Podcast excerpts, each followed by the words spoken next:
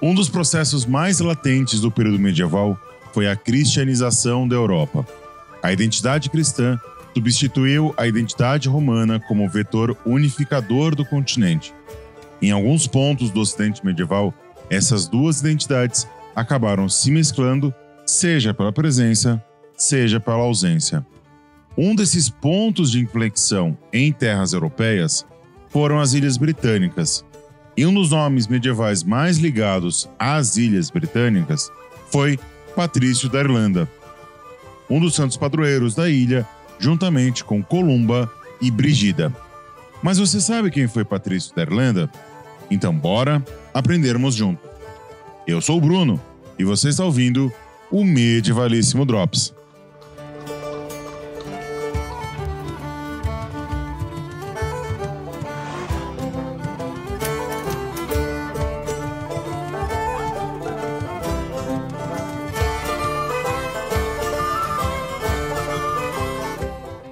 Alguns nomes estão intrinsecamente ligados a espaços durante o período medieval e de forma tão potente e profunda que chegam às vezes se confundir.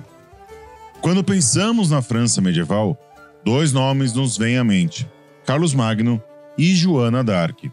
Quando pensamos na Inglaterra, imaginamos Arthur. Quando pensamos em Florença e, por extensão, na Itália, Dante. No caso da Irlanda, logo pensamos em Patrício, monge evangelizador, nascido na Britânia Romana e cuja festa é celebrada anualmente no dia 17 de março. Aqui cabe uma pequena trívia. Apesar de santo católico e venerado nas mais diversas confissões cristãs, ele nunca foi oficialmente canonizado. Antes do cisma de 1054, era comum que um santo fosse considerado santo por seus feitos, vida e exemplo, e ser informalmente canonizado nas paróquias locais e pela oralidade, o status de santidade ir sendo incorporado até se consolidar. Como não podia ser em todos os drops biográficos, ainda mais em nomes da Alta Idade Média, as narrativas lendárias e históricas se confundem e se misturam quando falamos de Patrício da Irlanda. As principais fontes para estudarmos esse personagem são as Confessio, uma defesa da vida e das ações de Patrício, escrito no século V, e a Epístola ad Militis Corotiti, escrita por Patrício anteriormente às Confessio, onde o padroeiro da Irlanda faz ataques a um certo Coróticos, um homem ligado à pirataria no Mar da Irlanda, que estaria atacando os irlandeses recém-convertidos. Segundo essas narrativas, Patrício teria nascido em um centro agrícola e comercial da Bitrânia romana, sendo descendente de um diácono e de um presbítero, ou seja, uma família ligada à estrutura da igreja. Segundo as Ogan Stones, monumentos líticos que contêm inscrições das mais variadas informações sobre a Irlanda, entre os povos celtas e pictos ocorriam as mais diversas trocas econômicas, sociais e culturais na região do Mar da Irlanda e ao longo do Canal de São Jorge.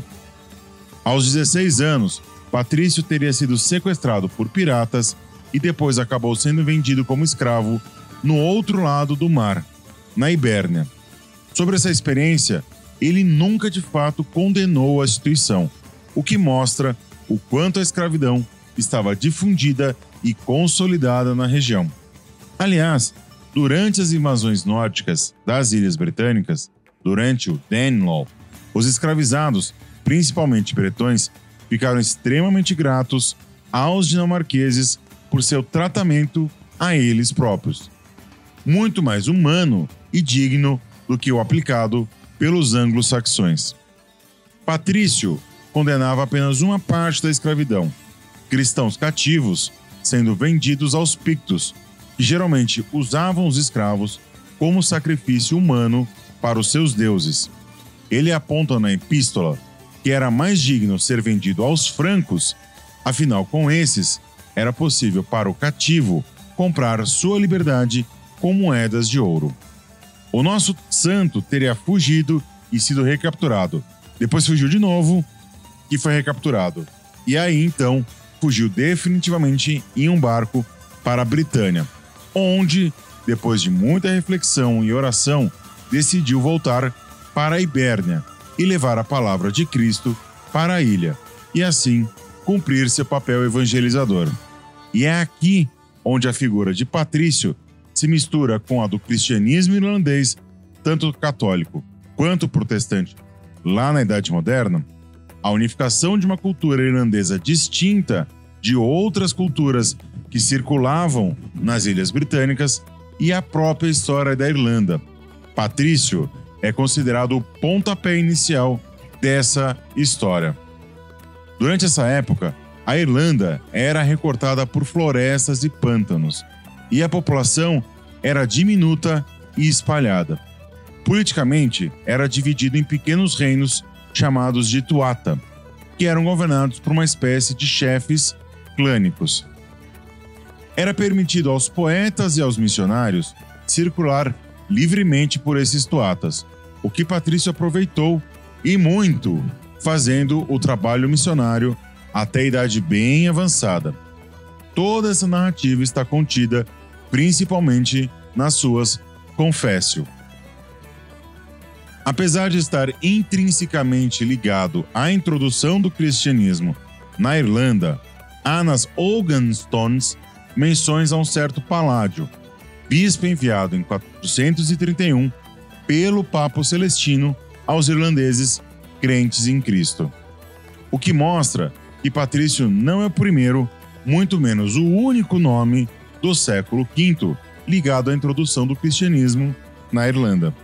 Alguns historiadores, entretanto, acreditam que Paládio e Patrício sejam a mesma pessoa. Porém, outros acreditam que Patrício havia chegado na Irlanda em 390, ou seja, muito antes de Paládio.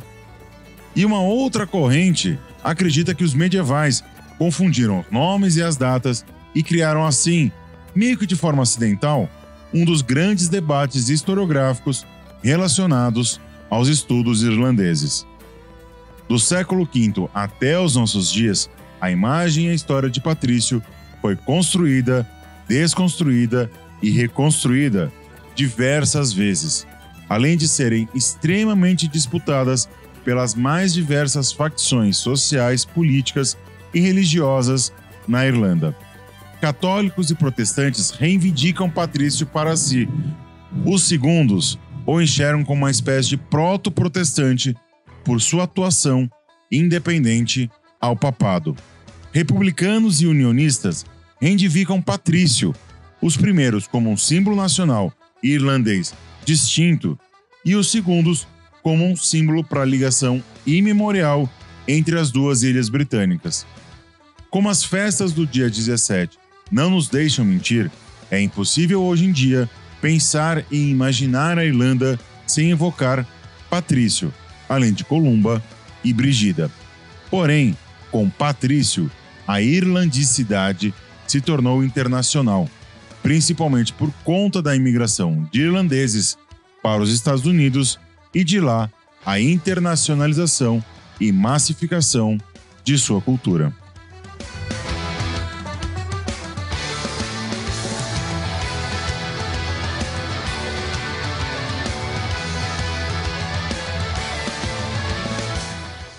Era isso, meus amores. Espero que vocês tenham gostado de mais esse Medievalíssimo Drops.